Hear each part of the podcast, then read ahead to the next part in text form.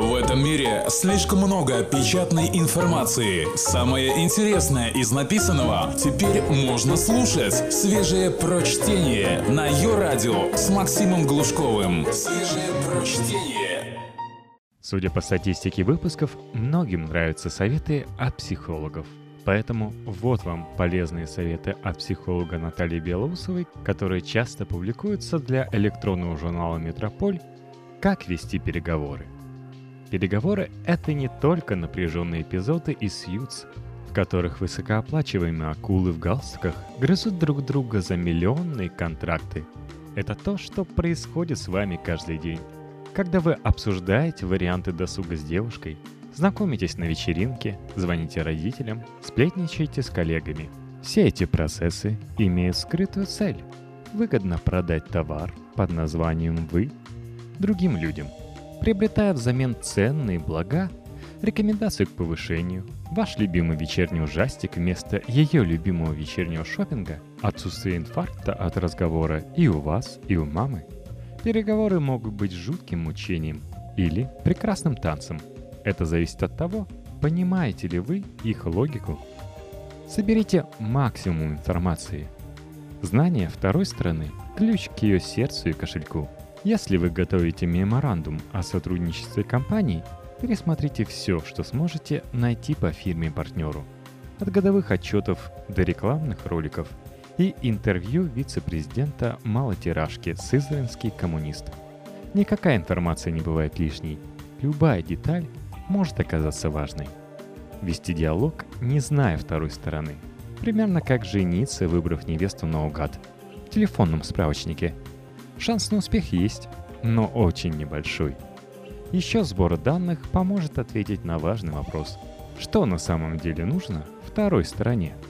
Настоящие цели далеко не всегда совпадают с заявленными. Шефу могут требоваться не реальные инициативы сотрудников, а народная поддержка его сомнительного плана.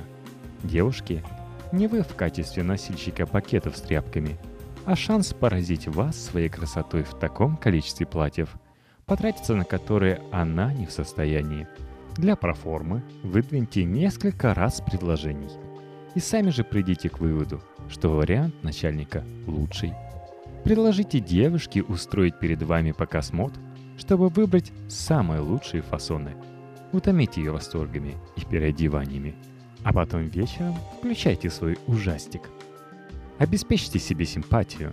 Да, вам и оппоненту есть что делить но признавать это вслух будет ошибкой.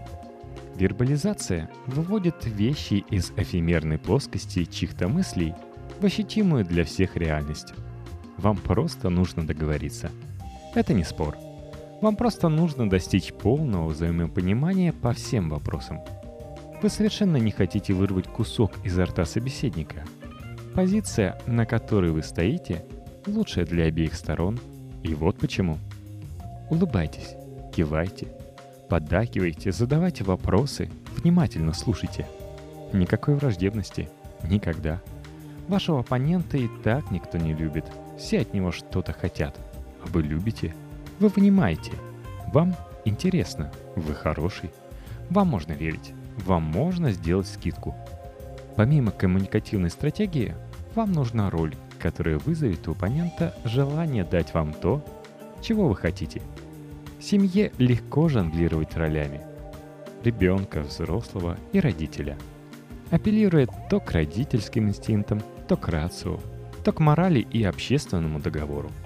В других ситуациях, когда вы официально на равных, постарайтесь войти в роль человека, наиболее симпатичного оппоненту. Кто этот человек? Это сам оппонент. Но не тот, кого вы видите, а его внутренний образ. Тот, кем он стремится быть. Конкретизировать этот образ поможет ваш острый глаз и досье, собранный накануне. Толстячок в мятом костюме при дорогих часах с желтоватым цветом лица, недавно купивший яхту, это не то, что вам нужно отзеркалить.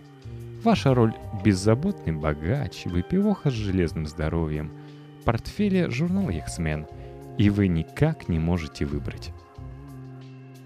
Только свежее прочтение на Йо-Радио. У вас полно времени.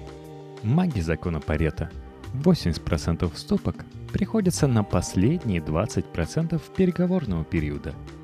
Никогда не создавайте ощущение, что вы спешите, и тогда уступать придется другому. Вы можете продолжать этот приятный разговор до бесконечности. Вы расслаблены и безмятежны. В случае, когда вам действительно пора, извинитесь и уходите ни с чем, если не готовы согласиться на последний обсуждаемый вариант. Это еще один важный момент. Всегда будьте готовы уйти. Не позволяйте себе эмоционально втянуться в переговоры. Принцип «я потратил на это столько времени и сил», что будет неправильно все бросить, вложен. Это психическая ловушка. Люди часто стремятся владеть тем, на что уже угрохали куча эмоций и финансов. Хотя зачастую это совсем не сделка, вещь, человек их мечты – им кажется, что сдаться означает потерпеть поражение. На самом деле победа – только тот вариант, который вам выгоден, а все остальные – поражение. Поэтому еще перед началом переговоров вы должны четко знать, что будет для вас победой. Вынуждайте оппонента делать предложение первым. Почему это правильно? Потому что предложение может быть совсем не таким страшным, как вы себе представляете – и пространство торгов сразу смещается приятно ближе к вашим интересам. «Дорогой, я разбила тачку». «Блин, даже не надейся на новую, слепая корова. Возьми в сарае модный велосипед». «Нет». «Дорогой, я разбила тачку». «О боже, ты точно цела. И что же нам теперь делать?» «Ну, страховка возместит часть убытков. Еще сто тысяч мог бы ты добавить». «Эх, откуда сто тысяч у бедного еврея?» 50, может, и найдется. Как раз собирался на них купить тебе колье. Вот это уже нормально. Ужасайтесь и ломайтесь. Даже если предложение отличное, не подавайте виду. Любую коммуникацию подобного рода можно считать удачной только тогда, когда каждая из сторон уверена в своем выигрыше. Этот эмоциональный итог сулит перспективы дальнейших сделок. Если же сразу соглашаться, то в глазах собеседника, вопреки очевидной логике, вы превращаетесь из добрейшего человека и чудесного партнера в подозрительную личность. «Дорогой, я разбила машину. Нужно 100 тысяч на ремонт». «Ну, раз нужно, возьми в тумбочке». Мысленно. «Слишком легко отдал. Надо было колье за моральный ущерб попросить. Да вообще, чего это он? Наверняка в командировке с негритянкой переспал». Теперь совесть заела. Вытрященные глаза, отвисшая челюсть и выпавшая изо рта котлета в ответ на предложение второй стороны способны сэкономить вам до трети расходов уже в начале диалога. Загадочные высшие инстанции. Еще раз, вы лучший друг второй стороны. И всяко читесь удовлетворить ее потребности – но гадкий начальник, муж, друзья, юридический отдел все портят. С ними нужно все согласовывать.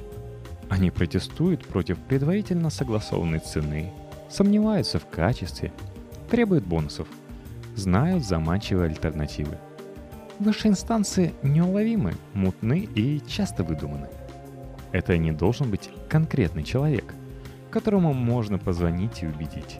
Да здравствуют банковские комитеты – общие отделы, американские дядюшки и заказчик, не зная фамилии, он офлайн. Инстанции незаменимы как для набивания цены, так и для вежливого съезда с невыгодной сделки. А что мне за это будет? В детстве на такой вопрос вам, скорее всего, отвечали, что тебе за это не будет, по попе не будет. Но вы не зря росли, во взрослой жизни это работает полезно применять к людям, которые выпрашивают мелкие одолжения сверх объема договоренностей. Вы же ответственный сотрудник. Останетесь до ночи контролируя процесс типографии. Пожалуй, это необходимо, босс. Возможно, я смогу уговорить семью, если фирма мне даст сверхурочные деньги на такси и торт для дочки. Конечно, никакой идиот вам торт не даст. Это иллюстрация правила «всегда просите больше», чем хотите получить, настолько очевидного, что многие забывают его использовать. Выдвигая нелепые требования, вы рискуете только собственным самолюбием. То есть не рискуйте ничем. А ведь все-таки можно и торт отхватить. Никогда не стоит недооценивать количество идиотов в мире. Кстати, давайте спишемся в чатике Радио Йо и не забывайте приходить вопросы в нашей группе во Вконтакте vk.com в подкасте.